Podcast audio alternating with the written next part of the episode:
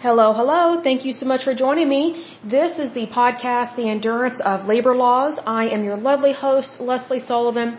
And today is episode 143. And we're going to dive in a little bit deeper into the National Football League Players Association. But first of all, let me give a big shout out to my listeners because as usual, you guys are awesome. So a big shout out to Minnesota, North Carolina, Washington, Oregon, Pennsylvania, Nevada, California, Virginia, New York, Texas, and Oklahoma in terms of countries, the United States and the Russian Federation. Okay. So just a little bit of a recap. Um, the NFLPA, which is the abbreviation for this association, it was founded or formed in 1956. It is a trade union. Again, its legal status is a 501c5 organization. Again, its headquarters is in Washington, D.C., aka the swamp. Let's hope that that gets cleaned up. And they only have one location, and it is in the United States, so it's not an international union, so that is good for them. But let's go ahead and dive in on this one for sure. It says the National Football League Players Association, or NFLPA, is a labor union representing National Football League NFL players. The NFLPA, which has headquarters in Washington, D.C., is led by President J.C. Tretter, and we'll talk about him later, and Executive Director DeMaurice Smith. We'll also uh, talk about him later. Founded in 1956, the NFLPA is the second oldest labor union of the four major professional sports leagues. It was established to provide players with formal representation to negotiate compensation, which I agree with, in the terms of a collective bargaining agreement. The NFLPA is a member of the AFL-CIO, which again I'm surprised by this, the largest federation of unions in the United States. In the early years of the NFL, which goes back to like the 1920s, contractual negotiations took place between individual players, their agents, and management. Now, mind you, management was not always great, and sometimes they still are not. So we need to lift up some prayers uh, for those people for sure. Team owners were reluctant to engage in collective bargaining. I can see why, but at the same time, they need to get over it. A series of strikes and lockouts have occurred throughout the union's existence, largely due to monetary and benefit disputes between the players and the owners. Now, initially, the disputes, I think, me personally, I would side on the players because they were not being represented appropriately and they were not being paid appropriately. Now, they are being overpaid. So it's like the pendulum has swung back or swung to the other side of the extreme and now they're overpaid.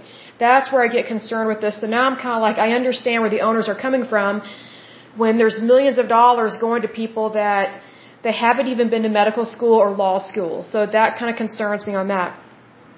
League rules that punish players for, hold on just a second, let me back up. So it says, a series of strikes and lockouts have occurred throughout the nation's sorry, nation, union's existence largely due to monetary and benefit disputes between the players and the, and the owners.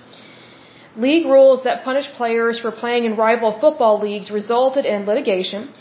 The success of such lawsuits impelled the NFL to negotiate some work rules and minimum payments with the NFLPA.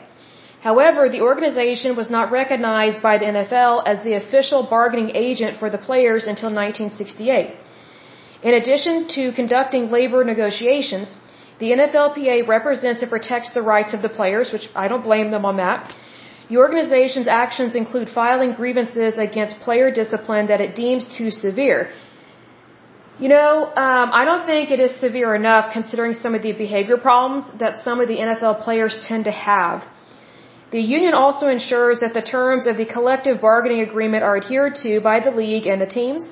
It negotiates and monitors retirement and insurance benefits and enhances and defends the image of players and their profession, which we have discussed in the previous podcast about two episodes back in regards to how now they over defend and it's like they they put more emphasis on the image of the players and their profession as opposed to doing what is right, meaning ethics, morals, values, that kind of thing.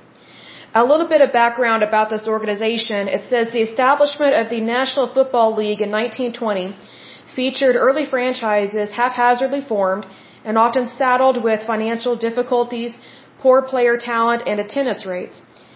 As the league, as the league expanded through the years, players were provided with no formal representation and received few, if any, benefits. In 1943, Roy Zimmerman's refusal to play an exhibition game without compensation resulted in his trade from the Washington Redskins to the Philadelphia Eagles. With the formation of the competing All-American Football Conference, also known as AAFC in 1946, NFL owners instituted a rule which banned a player for five years from NFL associated employment if he left the league to join the AAFC. Now, I'm not surprised by this because unions tend to overpunish people. It's like you're either with us or against us, and I think that is a very good example of extreme punishment. And I don't think people should be punished for leaving one union and going to another, but that's basically what happened here, which I do not agree with because workers have rights. And so what the NFL was trying to do, they're trying to control where someone works when this is in the private sector. And even in the public sector, people decide who they want to work for. So it's one of those things that people have a right to go where they can make more money, where they feel more comfortable, where they will have more joy and happiness in their work. But unfortunately, these labor unions, they tend to get a little pissy with each other, excuse my language, and it comes back uh, to bite people in the posterior, as they say, because the behavior is not appropriate for a labor union. It's really weird. I, I just don't know why they act like that, but these labor unions, they have been acting squirrely for a long time. Way before the NFL was created. So it's kind of those things I'm surprised, but at the same time I'm not, because it tends to be a pattern of behavior with labor unions. It says Bill uh, Radovich, an offensive lineman, was one player who jumped league, jumped leagues, excuse me. He played for the Detroit Lions in 1945 and then joined the Los Angeles Dons of the AAFC after the team offered him a greater salary. Well, I don't blame him. Subsequently, Radovich was blacklisted by the NFL and was denied a tryout with the NFL affiliated San Francisco Seals baseball team of the Pacific Coast League. See, that's, that's blackballing someone. That's not right. Unable to attain a job in either league, Radovich filed a lawsuit against the NFL in 1956. I don't blame him. I support him on that. The case, uh, listed as Radovich versus National Football League, made its way to the United States Supreme Court in January 1957 with the court ruling that the NFL constituted a business under American antitrust law and did not enjoy the same immunity accorded to Major League, Major League Baseball, excuse me. This ruling set the foundation for a series of court battles over compensation and employment conditions. I agree with them on this.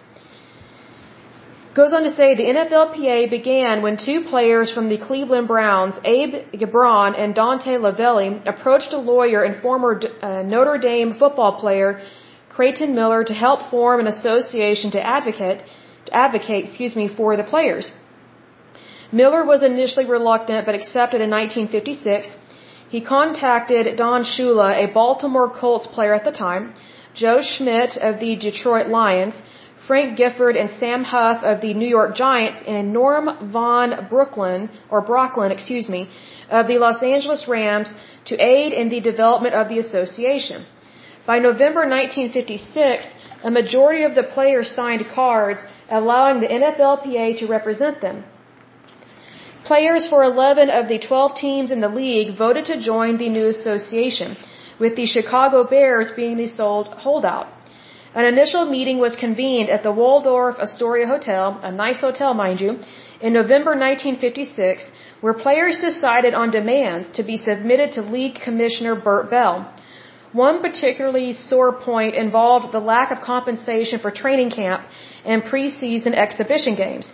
While owners charged admission and benefited from a lucrative series of preseason games, no contract payment was made until a player made a regular season roster. Players would work for up to eight weeks, risking season or career ending injury without pay. Now I completely understand why they would be irritated about that because you're doing a job but not getting any money. So then how do you have access to food, water, and shelter? It makes it very difficult to support yourself and your family. The new association's initial agenda also include a league-wide minimum salary, I don't blame them for that, plus a per diem when teams are on the road, I don't blame them for that, a requirement that uniforms and equipment be paid for and maintained at the club's expense, and continued payment of salaries when players were injured. See, here's the thing that requirement that uniforms and equipment be paid for and maintained at the club's expense, that just means that expense gets put onto you and me, the people that go to these games and pay those tickets. So one of the reasons why NFL game tickets are so expensive is because the players ask for way too much. That's a big problem these days. The NFLPA hoped to meet with Bell during the owners' meeting in 1957 uh, to discuss the demands, however, no meeting took place. The owners, for their part, were immediately antagonistic to the concept of a players' union. I don't blame them because they were fearful of how much money they would then have to pay them. But here's the thing, these owners, they could have completely avoided this association by just paying them what they should have been paid, like just treat them as human beings. Then we probably would not have such a large labor union that is overpaying or that is helping players to get overpaid. See, if you just treat others how you want to be treated, then a lot of this corruption within labor unions and trade unions, it would have no place to take place. Like you would, you would prevent it by doing what's right, basically.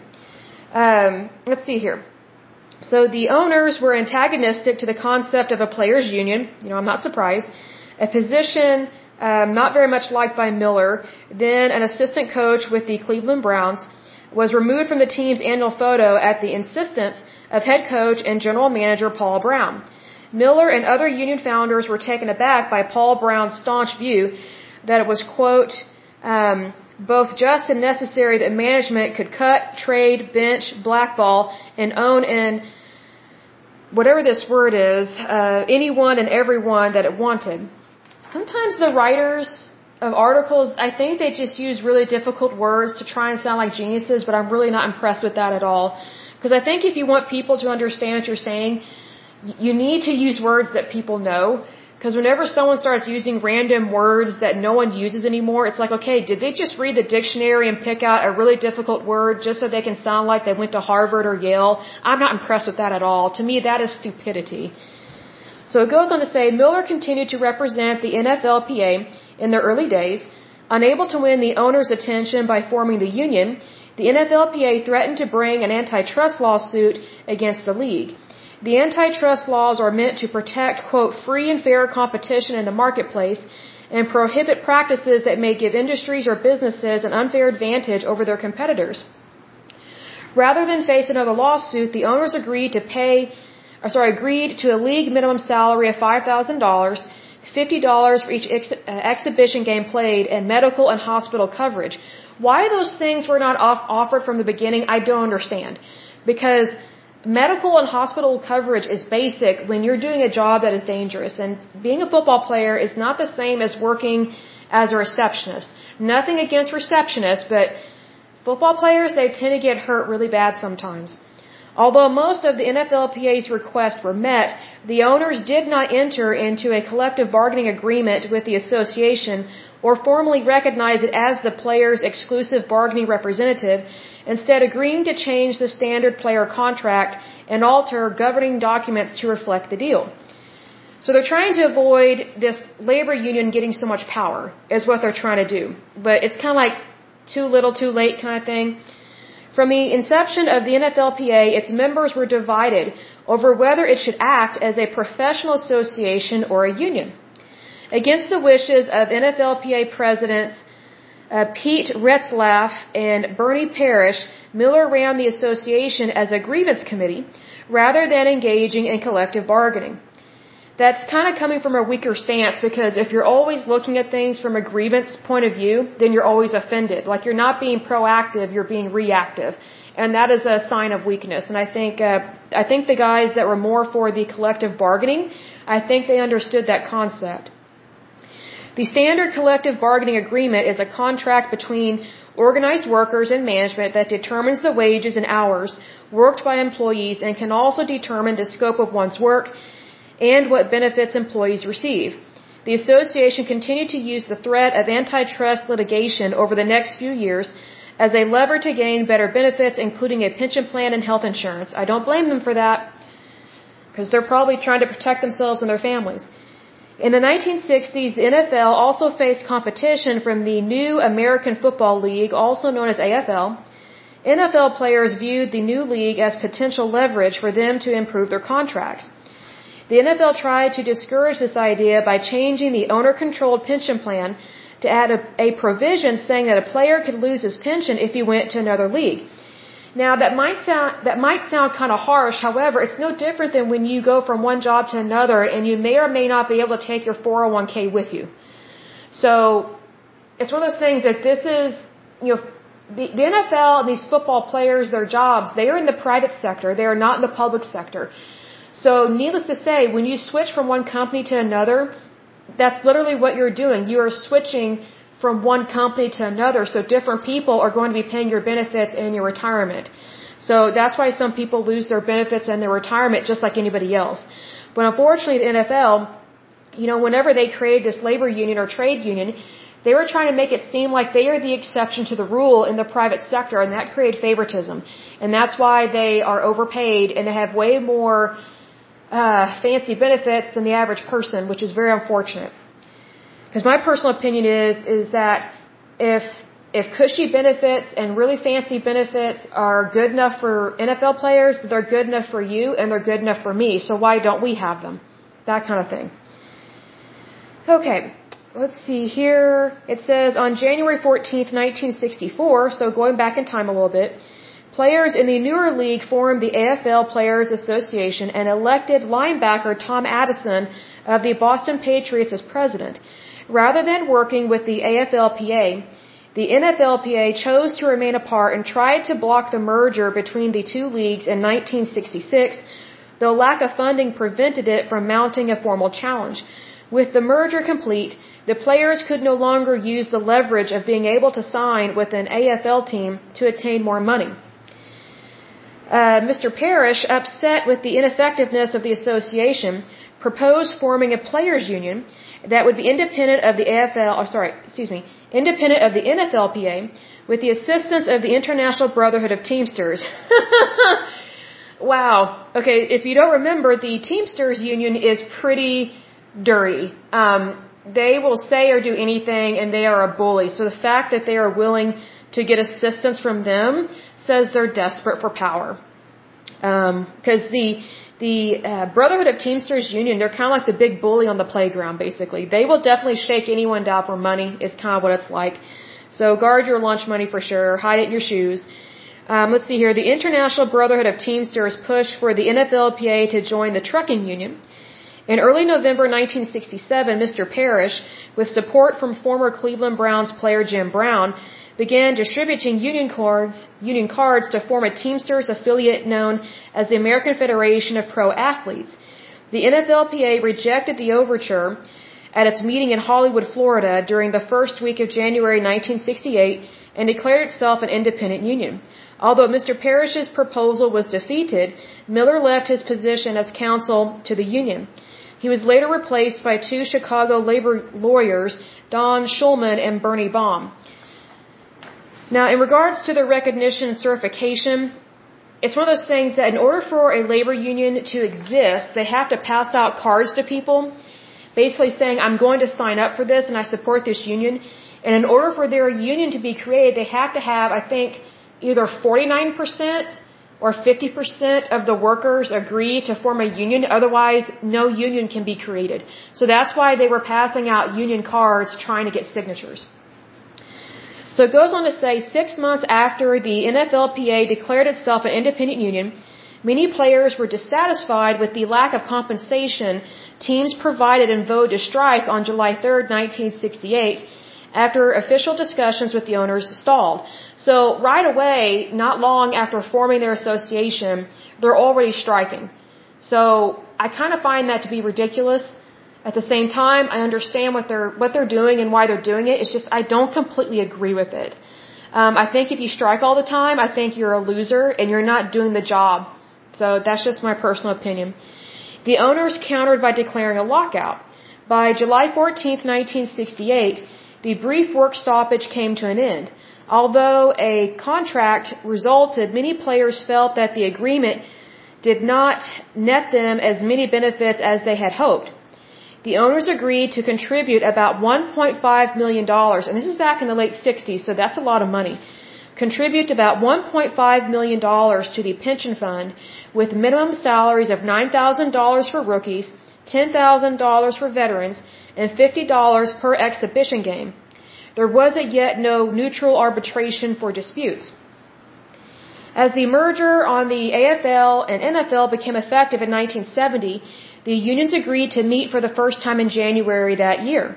The NFL players wanted Ed Meador, who was the president elect of the NFLPA prior to the merger, to become president of the newly combined association, while the AFL players wanted Jack Kemp.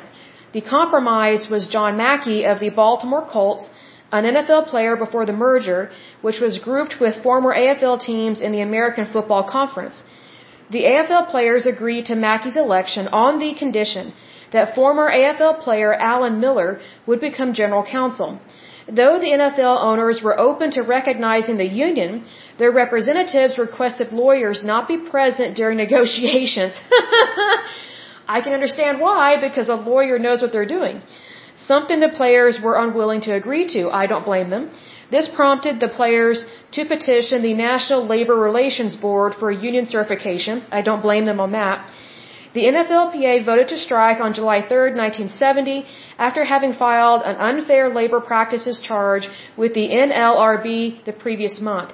The strike ended on August 3rd, just in time to avoid cancellation of preseason games. A new four-year contract was reached after the owners threatened to cancel the season. With the new agreement, the union won the right for players to bargain through their own agents with the clubs, and minimum salaries were increased yet again to $12,500 for rookies and $13,000 for veterans. Also, players' pensions were improved. I agree with this. And dental care was added to the players' insurance plans. I agree with that. Players also gained the right to elect representation on the league's retirement board and the right to impartial arbitration for injury grievances. Following the 1970 agreement, many union representatives were released by their teams. Unfazed, the players were determined to create a stronger union through better communication. Attorney Ed Garvey was hired by the NFLPA in 1971 to act as their first executive director, and the NFLPA became officially certified as a union by the NLRB that same year. And then that's when headquarters were established in Washington, Washington D.C., and a campaign was launched to help inform players of their rights. Now let's see, I think we'll go ahead and talk about the 1974 strike. Okay, so regards to this strike, very interesting here. So it says the NFLPA challenged the so-called Rozelle or Rosello rule as a violation of federal antitrust laws in a lawsuit filed by President John Mackey and allied union leaders in 1971. The rule, named after Commissioner Pete Rozelle, allowed the commissioner to award compensation, which include players to a team losing a free agent if both the signing team and the team the player was departing could not come to an agreement on compensation.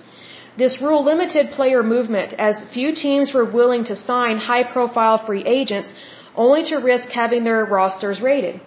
With the 1970 agreement set to expire, the players went on strike on July 1, 1974. In addition to the Rozelle rule, the players demanded the elimination of the option clause impartial arbitration of disputes, elimination of the draft and waiver system, and individual rather than uniform contracts. The strike did not stop the 1974 preseason from going forward. The NFL used all rookie squads as replacement players to play out the preseason schedule until the strike was resolved. Well, good for the rookies. They get some exposure. The strike lasted until August 10, 1974, when the players returned to training camp without a new contract, instead choosing to pursue free agency through the Mackey lawsuit filed three years before. While the courts ruled in favor of the players in 1976, the union found that making progress in bargaining was more difficult to achieve. The Rozelle rule was invalidated by the court, which found it constituted a refusal to deal and was therefore in violation of the Sherman Act as it deterred franchises from signing free agents. However, the change did not achieve true free, true free agency as compensation remained tied to draft picks that were awarded based on the salary of the departing free agent, and teams still maintained a right of first refusal. The NFL and NFLPA agreed to a new collective bargaining agreement in March 1977 that ran until 1982. So needless to say, they had another strike and it started in 1982, but we will finish that up in the next podcast. But needless to say, a little bit about their history, it's good to know about because I think I think this really represents just how kind of semi ridiculous labor unions are. However, they do have a good foundation. It's like the moment they form a union, they go into strike mode immediately because it's about money. It's not always about the safety of the game or the safety of the job. It seems to me like they were just trying to get more and more money. And so now a lot of these NFL players are multimillionaires. I mean, good for them, but they're totally gypping the American public. Like there's really no competition. See, here's the thing. Labor unions, they greatly inflate the prices of goods, and that's why, excuse me, NFL pricing of tickets are so high. Even if you have like Ticketmaster or one of these other things that you can use to get to uh, get tickets, there really isn't fair trade or enough competition really to lower the, the price of tickets. I mean, even a lousy seat at an NFL game can cost $1,000 per seat. That's ridiculous. Absolutely ridiculous. So, needless to say, one reason why NFL players are overpaid is because the owners and management and executives, they're going to make their pound of flesh either way. We know that to be true. Unfortunately, because whenever you have a labor union or trade union involved with, I would say, wages, not just benefits and things like that, but specifically with wages, it directly impacts the price of goods, which in the case of NFL is the price of games, it's the price of tickets, it's the price of concession stands, it's the price of beer, if they serve beer there, like all of this stuff is connected. And also, whatever these pay, uh, players get paid, it also affects the price of goods outside of the NFL, meaning like, let's say for example, Nike signs a contract with an NFL player and the NFL player is going to do commercials and things of that nature. Well, that increases the cost of that shoe or that good that he is promoting in their commercial. So needless to say, the consumer, the customer, which is you and me, we are paying the, the hefty price of these labor union contracts for their wages because they have minimum salaries set at such an extremely high level that it's causing inflation basically within their type of labor. And it's ridiculous. I'm all for them making a lot of money. I think what they do is awesome. You know, not very many people are talented to do what NFL players do, but, but at the same time, that does not give them permission to affect our currency. And also it doesn't give them permission to basically have a stranglehold on an entire industry, which is the NFL, and then raise the price of goods right and left just because they think they deserve it you know, to me, that's no different than a spoiled, rotten little kid, as usual, in my analogy, throwing a hissy fit on aisle seven at a Toys R Us.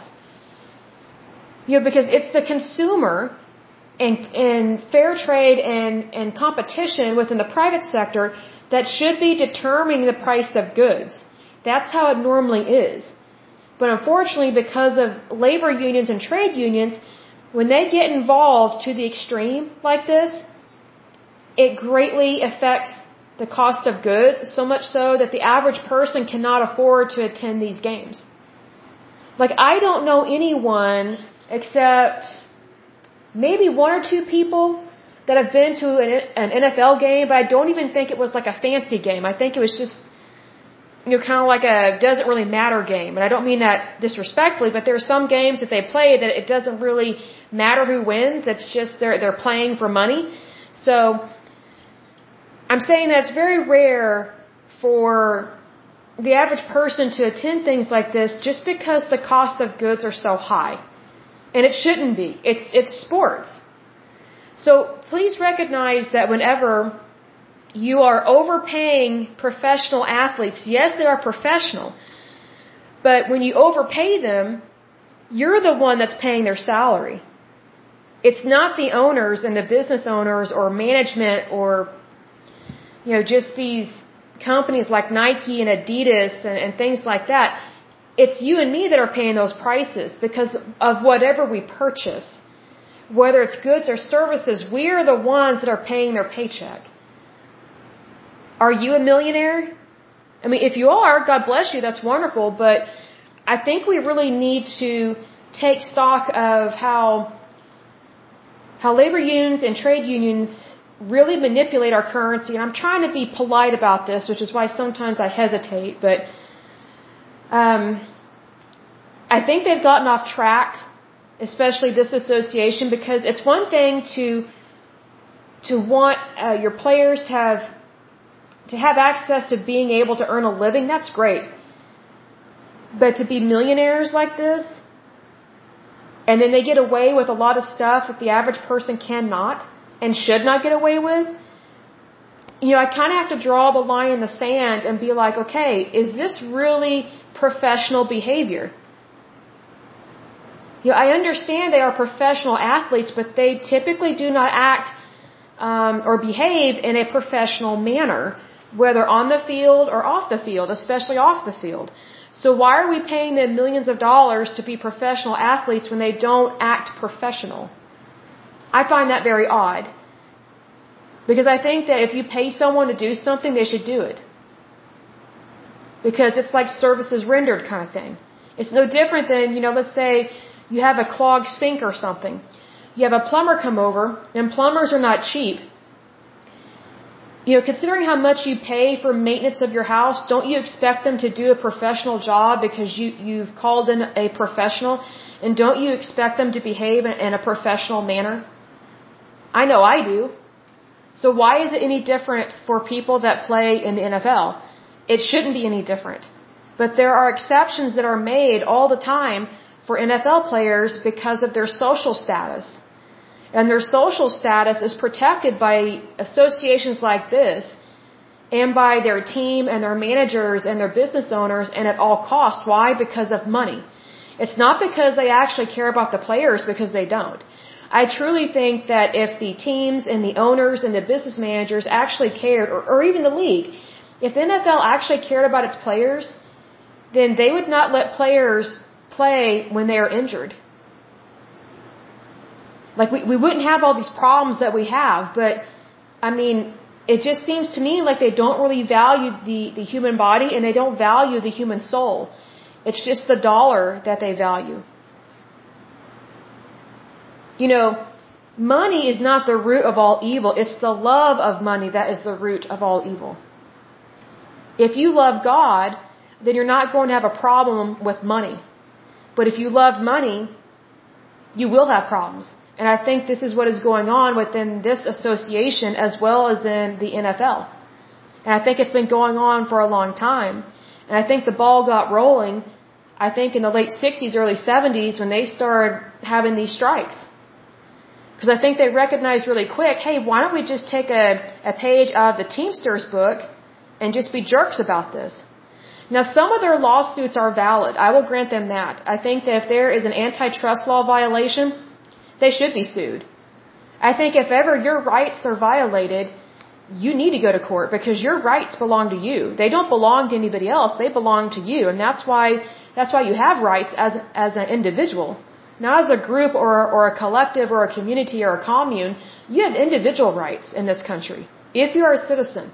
If you're not a citizen, you don't have rights here. Just like if I lived in another country and I wasn't a citizen there, I wouldn't have citizenship rights because I'm not a citizen. But being that I am an American and I live in America, I have American citizenship and I have American rights. And they're protected at a state and federal level. So for sure, you know, to me it doesn't matter how much money someone makes. If their rights have been violated in any way, they have every right to go to court and to get justice. Every right. I don't care if they're billionaires, tr trillionaires, quadrillionaires. I don't care if they make $10,000 a year. I don't care if they're broke. Someone's rights are their rights and they should be they should be protected and they are protected. And again, they are protected at a state and federal level. So a lot of the lawsuits, actually all of them that I can see, all of the lawsuits that have been fought uh, within the NFL or that they have filed with our court system have been civil cases, meaning they went to federal court which is why some of them went all the way up to the Supreme Court. So that's why it's important to have good justices on the Supreme Court. And I've seen good justices that are both Republican. I've seen, let me rephrase, I've seen Supreme Court justices that are good, whether they are Republican or Democrat. But I have seen some bad ones that are Republican or Democrat. So I think we need to be careful who we are electing, or sorry, not electing, um, appointing to these very important positions of power within our court system. Because, you know, it's not just at the federal level that it matters, it also matters at the state level. So for example, whenever there are, there are elections, and I'll close with this, whenever there are elections, sometimes within your state, you are having to vote on, you know, a judge or something. Or maybe your attorney general or your, your, your state attorney or whatever you need to vote on that. Like you need to really recognize who is operating and working in your in your court system because technically the courts belong to the people. It's for the people by the people. It's it's not managed or run by elitists or bureaucrats. Although they would love to do that. You know, this is why whenever we, we think about justice or we see a, a symbol of justice, typically you see a woman draped in kind of a, a toga looking garment from like uh, the Greek or Roman times and she has a sash covering her eyes and she's holding scales. That's because justice is blind. Meaning, justice does not show favoritism. Meaning, whenever you go into court, the only way that you can get a fair trial is if there's no favoritism, meaning no money is being exchanged behind closed doors. Now, mind you, that kind of stuff, unlawful stuff, happens in other countries, especially like Mexico, Jamaica, parts of Europe. Um, it's usually second and third world countries where there's a lot of corruption, like Africa, South Africa, you know, countries like that, nations like that. Um, so just be aware that even though our court systems are not perfect, they are still far above and beyond better than any other court system on the planet because here in the United States, we very much honor and respect the rights of the individual. And we know that because if ever your rights or my rights are violated, we can take that person or company or whoever to court. We may or may not win, you know, but you have every right to take them to court. And I look at it this way. Whatever I do, I go in it to win it. I go in it to win it. That's how we need to look at things like this. Like when you are fighting for yourself and you're fighting for your rights and you're standing up for what is right, you, can't have this, well, I think I'll do this, or, well, yeah, I'll kind of do it. No, it's either yes or no. Are you going to stand up and fight? It's yes or no. Because if you're not single minded and if you don't have a goal, then you might as well not go to court at all. So just FYI, be aware of that because your rights very much do matter. Very, very, very much do matter. But I will go ahead and end this podcast. But as usual, until next time, I pray that you're happy, healthy, and whole. That you have a wonderful day and a wonderful week. Thank you so much. Bye bye.